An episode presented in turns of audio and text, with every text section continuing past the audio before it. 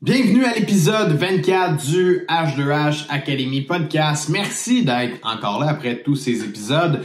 Euh, Aujourd'hui, euh, le choix de cet épisode-là a été fait avec minution. On a pris le temps de choisir les meilleurs mots pour vous l'expliquer parce qu'on parle de la sémantique des mots. Faut faire attention aux mots qu'on utilise en vente. Il y a des mots qui aident la vente, il y a des mots qui au contraire repoussent nos clients. Puis aujourd'hui, on veut te sensibiliser à ça.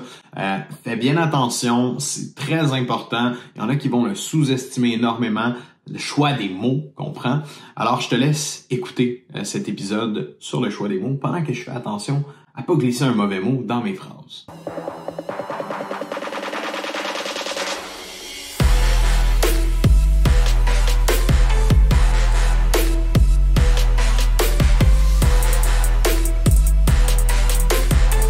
Donc, euh, PL, ce matin, euh, on a eu une demande, en fait, euh, je, crois, d'un de nos étudiants, quelqu'un qui voulait qu'on reparle de ce point-là, qui est en fait le, choix des mots, le choix des bons mots à utiliser ou des mots à ne pas utiliser lorsqu'on est en vente, lorsqu'on est en communication avec nos clients. Puis, pour mettre la table sur ça ce matin, juste apporter le, choix des mots qu'on utilise comme ça, c'est une petite portion de la communication. Hein? C'est une petite portion. Il y a, il y a beaucoup d'aspects dans la communication qui sont importants à maîtriser, dont la confiance, l'assurance que tu as, la fluidité, la tonalité. Hein? On voit des gens qui essaient de vendre avec un ton comme ça, très neutre, sans aucune émotion. Et ça, ça ne vend pas, bien évidemment. C'est difficile d'entrer en, je pourrais dire, en connexion avec un client quand on est très nerd, quand on est détaché, puis qu'on n'est pas là émotionnellement avec les gens, ça se ressent. Euh, mais le choix des mots, c'est quelque chose de quand même facile à faire. C'est quelque chose qu'on peut facilement intégrer dans notre quotidien, qu'on peut facilement analyser dans notre façon de faire, parce que oui, il y a des bons mots à utiliser qui vont mettre l'emphase sur le positif, euh, puis il y a des mots à enlever qui, eux, au contraire, ben, créent du doute, euh, mettre l'emphase voire même sur de, de, un manque de confiance, un manque de solidité euh, dans ton processus, dans, dans toi, en fait, hein, qui est en train de présenter ouais. un on, je veux starter ça avec une analogie euh, typique que j'aime bien faire. Le client, lorsque vous n'utilisez pas nécessairement les bons mots, votre punition, c'est qu'il ne signera pas potentiellement où vous allez avoir la difficulté à closer la vente. Par contre, avec votre conjoint ou votre conjointe, si vous n'utilisez pas les bons mots pour vous exprimer, vous allez vous échauder. Puis le problème, c'est que ça va créer des conflits parce que vous essayez d'exprimer une idée qui peut être bienveillante, mais parce que vous n'utilisez pas le bon mot, ça sort tout croche. Là, sûrement que je vous fais rire en ce moment, c'est certain que c'est arrivé à certains d'entre vous. On a de quoi en tête, on essaie de l'exprimer, puis ça sort tout croche. Finalement, on crée un conflit alors qu'on voulait être bienveillant ou du moins on voulait juste passer une idée. Alors, la sémantique des mots, qui est le choix des mots ou l'analyse du sens des mots, est la thématique d'aujourd'hui pour qu'on puisse se poser une question qui est une petite pointe de table dans l'écosystème de tout ce que ça prend pour réussir en vente. Mais c'est important de comprendre dans votre jargon qu'est-ce qui vous nuit et qu'est-ce qui vous avantage. Parce qu'il y a certaines industries, il y a certains mots qui sont brûlés et peu importe l'industrie, il y a certains mots qu'on ne peut pas dire parce que ça nuit au processus de la vente. Ça, vient créer de la friction dans l'engrenage. Puis pour ceux qui ont beaucoup de succès en vente ou pour ceux qui en ont un peu moins, c'est ces petits détails techniques-là qui font que la sommation de toutes les capacités de vente que vous mettez en place, bien, la sémantique des mots a bien contribué d'une certaine façon, de, en fait, d'une certaine façon, même très important. J'aime bien ce que tu as dit, qu'il y a des mots qui sont brûlés dans une industrie. Puis juste pour apporter de la clarté sur ça, c'est que, tu sais, sans qu'on sans qu'on le sache nécessairement, ces mots-là sont, sont à connotation négative dans la tête du client parce que l'industrie a fait en sorte que, le mot a été brûlé. Puis, tu sais, on va prendre un bon exemple qu'on a vécu, toi puis moi, euh, dans l'alarme, les systèmes de sécurité. Quand on a commencé là-dedans, on vendait des systèmes d'alarme parce que on était comme, bah, sur papier, c'est quoi? C'est un système d'alarme, que ça sonne quand quelqu'un rentre? C'est un alarme. Mais le mot système d'alarme, tout le monde était blasé de ça. Tout le monde s'était déjà fait vendre ça à maintes et maintes et maintes et maintes reprises. Puis quand on arrivait avec ce script-là ou avec l'approche de dire, bonjour madame, euh, système d'alarme pour, dès que, dès que le mot alarme sortait, la personne se refermait immédiatement, puis on n'était plus capable d'avoir de l'attraction dans notre conversation. La personne, elle venait de se fermer à nous. Alors, qu'est-ce qu'on a fait concrètement? On a changé le mot alarme pour sécurité.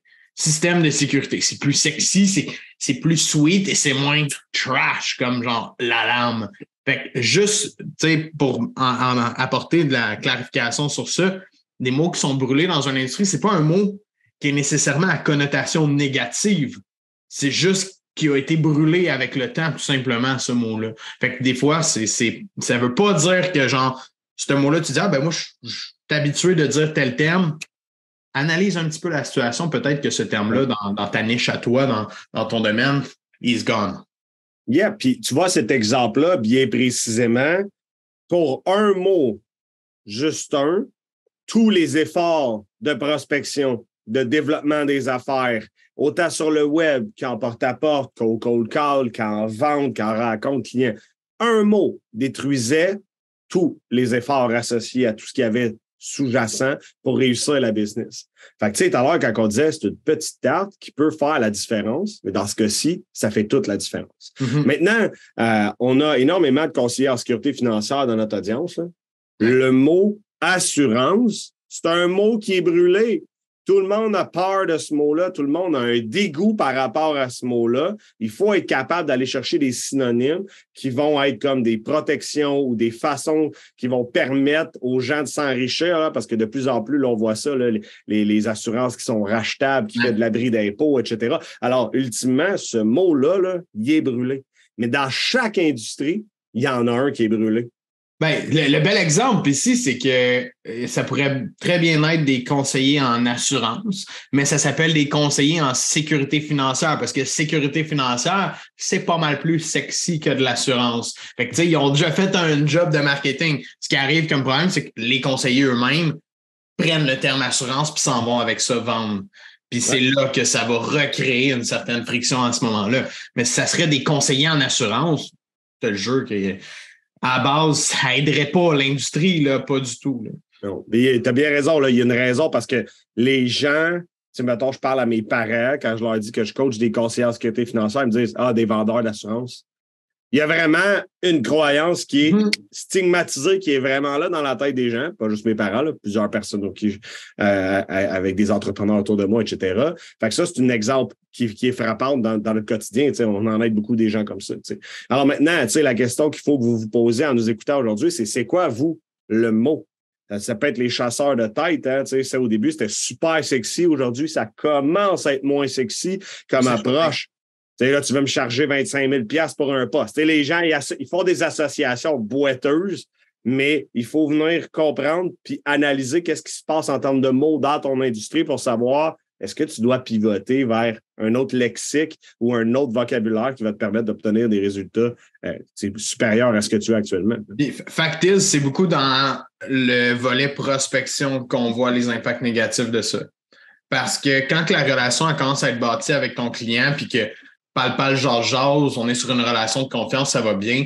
Ton titre, on s'en fiche rendu là. Mais c'est souvent dans l'approche initiale de comment tu te présentes ou comment tu vas présenter peut-être ta solution, comment tu l'apportes pour le client. Si tu dis des mots très contradictoires à ce moment-là ou des mots qui justement sont brûlés, ben, ça crée exactement comme tu as dit, une idée préconçue dans la tête du client et tout ce que tu vas dire ensuite, il l'écoutera plus, il va être comme sur le nerd parce que t'as apporté tel point et là, ça vient de le brûler pour la suite. Fait que c'est dans la prospection de ces genres de mots-là, c'est là, qu'on le voit vraiment que ça a un impact négatif. Puis c'est pour ça qu'on dit à beaucoup de gens, peu importe le titre que vous avez, quand c'est des longs titres comme ça, de vente, de directeur, de si, c'est très salesy, c'est très comme vendeur, le salesman, quand on arrive avec un gros titre et les gens le voient venir d'avance. Ça, c'est une des raisons pour lesquelles on dit aux gens, mais changez votre titre, mettez-en un qui est sexy, au pire, qui, pique la curiosité. Hein? C'est quoi, c'est quoi ça? Ça fait quoi dans la vie? juste pour venir justement créer la curiosité, créer une petite confusion dans la tête du client pour pas qu'il soit comme Ah non, tu fais ça, je veux rien savoir de toi. C'est ça. Tu vois, euh, euh, j'avais, j'avais lu un study euh, d'une entreprise au service à la clientèle qui avait changé le nom de leurs admins qui faisaient du service à la clientèle pour des agents du bonheur. C'est bon, ça. Yep. Fait que, tu sais, bonjour, vous parlez à Pierre-Luc, agent du bonheur chez XYZ. Euh, je suis là pour vous aider aujourd'hui. Comment on peut vous aider? sais, ma job, c'est de régler votre problème puis de vous rendre plus heureux. Ça, ça, crée, tout de suite comme un petit rire. Le client, il est désamorcé, il arrive peut-être fâché parce qu'il appelle pour faire une plainte ou peu importe. Puis là, whoop, on vient de le rapporter dans un state of mind plus positif. C'est super. C'est tellement un bel exemple parce que on a le droit d'appeler ça comme on veut. C'est ça la beauté de ouais, Ouais, c'est ça. Tu peux donner le titre que tu veux, tu sais. Fait que c'est ça. créatif un peu là-dessus. tu vois, back then, j'avais euh, créé un script de porte-à-porte pour une entreprise de fertilisation. Puis le, le, le script, au départ, c'était Bonjour, mon nom c'est Pierre-Luc, on fait partie de la Brigade du Bonheur. Nos voisins, vos voisins nous ont avisé que vous aviez des pissenlits sur votre terrain, puis ça les agaçait un petit peu. Euh, fait qu'on venait voir si on pouvait regarder comment on pourrait régler cette situation-là avec vous. Les clients se mettaient à rire, mon gars. Mais non, tu sais, alors il s'arrive, ah, ouais, je suis là pour vous euh, pour vous vendre la, fertilisation, là, tu sais, ça, ça marche pas. L'objectif est le même, hein? On s'entend, c'est là que c'est important de comprendre. On veut atteindre le même objectif, aller s'asseoir à la table avec un client ou avoir l'intérêt d'un client pour avancer dans un processus de vente. Mais les deux approches ont des résultats complètement différents, mais pourtant ont le même objectif. Tout simplement.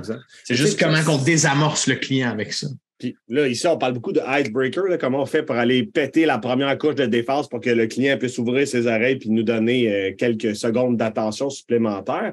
Mais tu sais, dans un deuxième temps, euh, ce qu'on voit beaucoup souvent, c'est des gens qui vont mettre des pauses dans leur script puis de l'insécurité dans les mots. Comme euh, euh, peut-être qu'on peut vous aider. Ah si, si ça fonctionne, on va être capable peut-être d'aller dans cette direction-là. Ce sont tous des marqueurs d'insécurité qui n'envoient pas le bon message aux clients. Ah, puis ça, c'est pas juste dans une approche, c'est dans toute la communication complète qu'on le voit. Moi, je, dis à tout le monde, faites attention, écoutez-vous, les je pense que, je crois que, ça se pourrait qu'il y aurait des possibilités. Dès qu'on est dans l'ambiguïté, dès que ça peut aller à gauche comme ça peut aller à droite, ce que ça démontre tout de suite à ton client, c'est qu'il y a une incertitude ici. Incertitude veut dire incapable de prendre une décision présentement, incapable de te donner une réponse parce qu'il y a un aspect incertain là-dedans. Le, risque flash dans sa tête, tu sais. Puis évidemment, on en a des gens qui, qui, nous suivent qui vendent de l'incertitude, OK? Mm-hmm. De l'investissement, des projets, des choses comme ça, c'est pas toujours certain. Mais comment peux-tu positionner ton lexique de vocabulaire pour arriver à avoir quelque chose qui se tient, qui démontre une expertise puis qui démontre une solidité? C'est sûr que si tu arrives en exposant tous les côtés négatifs de ton approche, pas très sexy comme vocabulaire. Je pense que dans, dans ça, tu parles, mettons, de quand tu as dit qu'il y a des gens qui ont du risque, ça me fait penser aux gens, encore une fois, un peu en finance ou en placement, euh, des gens qui proposent aux gens de, placer de l'argent ou voire même d'acheter euh, tel type d'entreprise. Je connais des gens qui vendent des entreprises. Il y a du risque là-dedans, puis tu peux pas garantir des résultats. Puis, by the way, même nous, c'est ça que les, les, clients avec qui on travaille, je peux jamais dire Hey, tu vas faire 20 fois ton revenu. Non, je peux pas te dire ça. Je peux, je peux pas te dire, je pense que tu vas faire des revenus avec ça. J'aurais de l'air très incertain de, de, ma solution puis de ce que j'offre à l'heure actuelle si je dirais ça. Ce que je vais dire, c'est que c'est clair que tu peux faire beaucoup de revenus avec ça, mais il y a une portion qui dépend pas de moi et qui va, tu sais, fait faut arriver avec de la certitude dans notre approche. Faut arriver à être solide sur nos pattes, à être confiant. C'est pour ça que je disais que tantôt, il y a plein d'autres morceaux à la sémantique des mots. Comment tu les dis, ces mots-là aussi, ça a un impact. Si tu le dis de façon timide et inconfiante, ça se dit-tu inconfiante? Je pense pas. Mais sans, sans confiance, j'essaie de créer des mots, moi, ici, au hasard. Scrabble!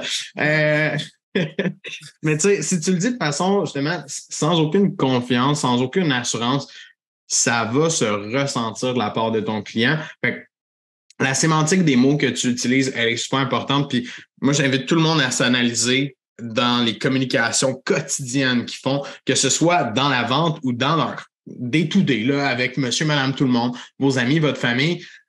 Si tu as tendance à dire des je pense, des je crois que un peu partout, tu vas le dire aussi en vente. Définitivement. Puis c'est pas, c'est comme une déformation, là, tu sais, puis pas une déformation nécessairement professionnelle, mais c'est une déformation. Peut-être que tu es quelqu'un qui manque un petit peu plus de confiance, puis que tu as de la misère à t'affirmer, puis que tu as de la misère à mettre les bases CT, puis les points CI.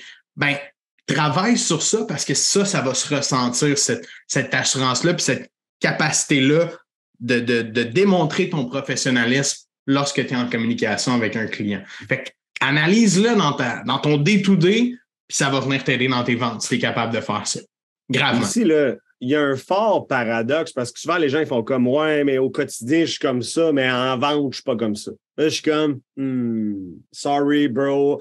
Euh, inconsciemment, t'es quitté. Fait que si tu veux être authentique, tu peux pas te mettre un masque puis pitcher d'une certaine façon, puis dans ton day-to-day d'être une autre personne. Pas de même, ça marche. OK?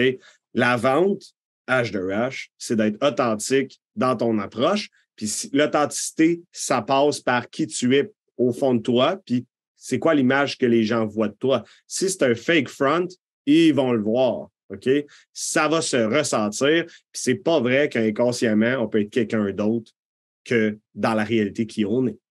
Fait que ça, ça mène à ce point-là parce que j'entends beaucoup de gens qui font comme Ah, mais là, tu sais, je prends ça plus cool quand j'étais avec mes chums ou avec ma famille. Honnêtement, moi, là, je veux être sharp en communication à tous les niveaux.